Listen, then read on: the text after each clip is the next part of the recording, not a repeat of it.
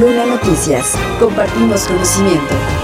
Para el diputado presidente de la Comisión Legislativa de Procuración y Administración de Justicia de la 61 primera legislatura del Estado de México, Gerardo Ulloa Pérez, en este momento hay condiciones en la Cámara de Diputados para poder legislar sobre el tema de transfeminicidio, ya que es una demanda que realiza este sector desde hace mucho tiempo. Sí tenemos varias iniciativas. Creo que ahorita que estamos en periodo no ordinario, ya pasó el tiempo electoral, para poderlas ir, ir analizando. Esta es una demanda no de hoy, podrían existir ya las condiciones condiciones, creo que sí la podríamos atender. No te tengo el dato cuántas hay, pero sí tenemos ahí este, varias iniciativas propuestas por diputadas y diputados. Resaltó que si bien la polémica existe por el trato que se da a este sector, esto debe de ser diferente, pues es un derecho que han buscado porque el transfeminicidio es un hecho que se da con mucha brutalidad. Y este sector no se siente atendido, por lo que en el tema tienen que participar instancias como el Poder Judicial, la Fiscalía y Derechos Humanos.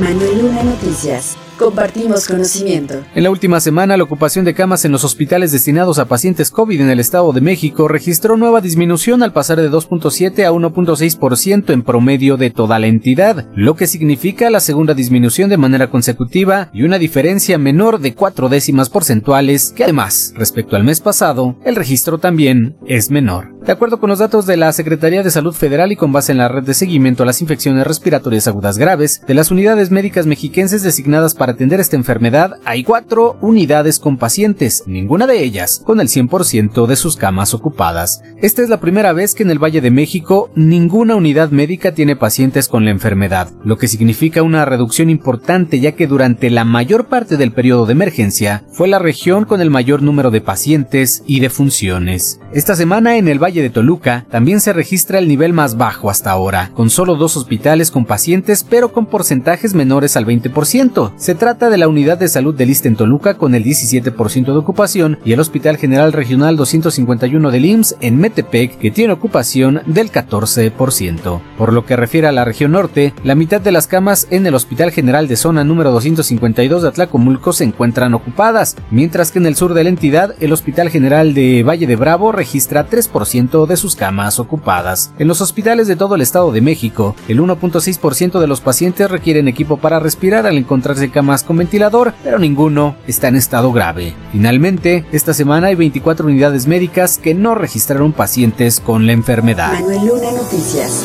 Compartimos conocimiento. Durante la última sesión ordinaria del Consejo Local del INE en el Estado de México, con motivo del proceso electoral local 2023-2024, el vocal ejecutivo del INE en la entidad, Joaquín Rubio Sánchez, agradeció a todas las personas involucradas en la elección por la gubernatura de la entidad y realizó su informe final. Destacó el inicio de los trabajos en el mes de octubre con el Registro Federal de Electores y la actualización de autoridades electorales, entre otras acciones, para que el día de la jornada electoral se instalaran 20.432 de las 20.433 casillas, es decir, solo una casilla quedó sin instalarse en el Distrito 35 Federal y 9 local. Solo una casilla quedó sin instalarse. Se instalaron siete mesas de escrutinio y cómputo para el voto en prisión preventiva y una para el voto anticipado, tres para el voto postal desde el extranjero y una urna electrónica. Se utilizaron 164 urnas electrónicas en sendas casillas en 20 distritos electorales para recibir y contar los votos. Además de que por primera vez el voto presencial en el extranjero en cuatro sedes consulares. Resaltó que si bien las nuevas modalidades para maximizar los derechos mexiquenses les trajeron nuevos retos, todos fueron operados con eficacia como el voto en prisión preventiva, el voto en el extranjero, voto anticipado y la urna electrónica, resaltando el voto anticipado de personas con discapacidad. Y en el domicilio particular de cada ciudadano o ciudadana con alguna discapacidad. Verlos y escucharlos decir que se creían y se sentían invisibles para la sociedad, inclusive para su familia, que no entendían por qué el INE se preocupaba por ellos. Solo me queda decir ante este cuestionamiento que ellos también son importantes y valiosos para la democracia de nuestro país y que eso es el INE. Y seguiremos trabajando en la maximización de los derechos de la ciudadanía, no solo del Estado, sino de todo México. Ese es el INE, un INE ciudadano y para la ciudadanía, un INE tuyo. Luna Noticias, compartimos conocimiento. De acuerdo con el diputado local Braulio Álvarez Jasso, los legisladores tienen mucho trabajo principalmente en las comisiones a pesar de que solo sesiona la Diputación Permanente dos veces por mes. La verdad es que hay muchísimo trabajo porque efectivamente tenemos varias eh, iniciativas que tenemos que estar estudiando. Por ejemplo, hoy se revisaron cuatro este, iniciativas, estuvieron estudiando y así permanentemente hay bastantes iniciativas que se están ya incluyendo por parte de la Junta de Coordinación Política, también sesiona la Diputación Permanente. Entonces la verdad es de que sí tenemos una carga importante de trabajo y todas las iniciativas que más se puedan atender las vamos a estar atendiendo. Resaltó que además el estudio de las iniciativas es importante ya que las leyes deben estar acorde con los tiempos y los cambios sociales. Finalmente mencionó que este periodo les permite a los diputados realizar trabajos de gestión social, sobre todo de quienes fueron de elección de mayoría, ya que deben regresar a sus distritos para estar cercanos a la ciudadanía que les dio su confianza para llevar beneficios y apoyos a las comunidades que representan. Manuel Luna Noticias.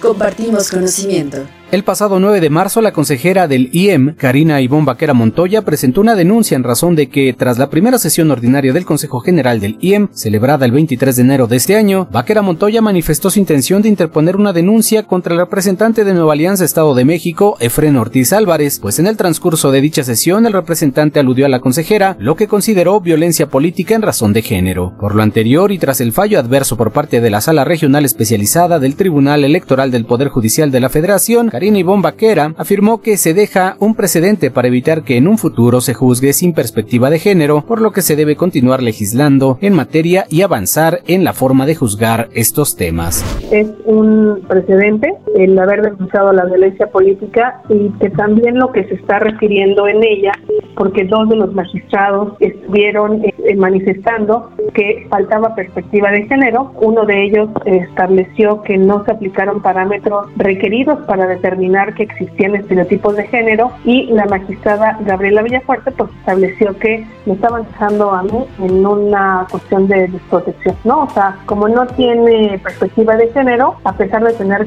cualidades de una sentencia, deja desprotegida por completo a, a Karina con una perspectiva de género. Finalmente, la consejera lamentó que no se haya podido avanzar en tener una sentencia con una visión con perspectiva y también consideró que se desperdicia una oportunidad de crecer en este tipo de resoluciones. Manuel Luna Noticias. Compartimos conocimiento. El diputado Emiliano Aguirre Cruz presentó una iniciativa con proyecto de decreto para reformar la constitución política del Estado de México a efecto de universalizar los apoyos sociales a grupos vulnerables relacionados con la educación, tal como lo expuso en la lectura de la iniciativa la diputada Carmen de la Rosa elevar a rango constitucional la implementación de políticas públicas en nuestra entidad federativa a efecto de disminuir el analfabetismo, así como también combatir de manera progresiva la deserción o abandono escolar en todos los niveles escolares del sistema educativo del Estado de México, con atención especial a personas o grupos sociales en situación de pobreza, marginación o vulnerabilidad.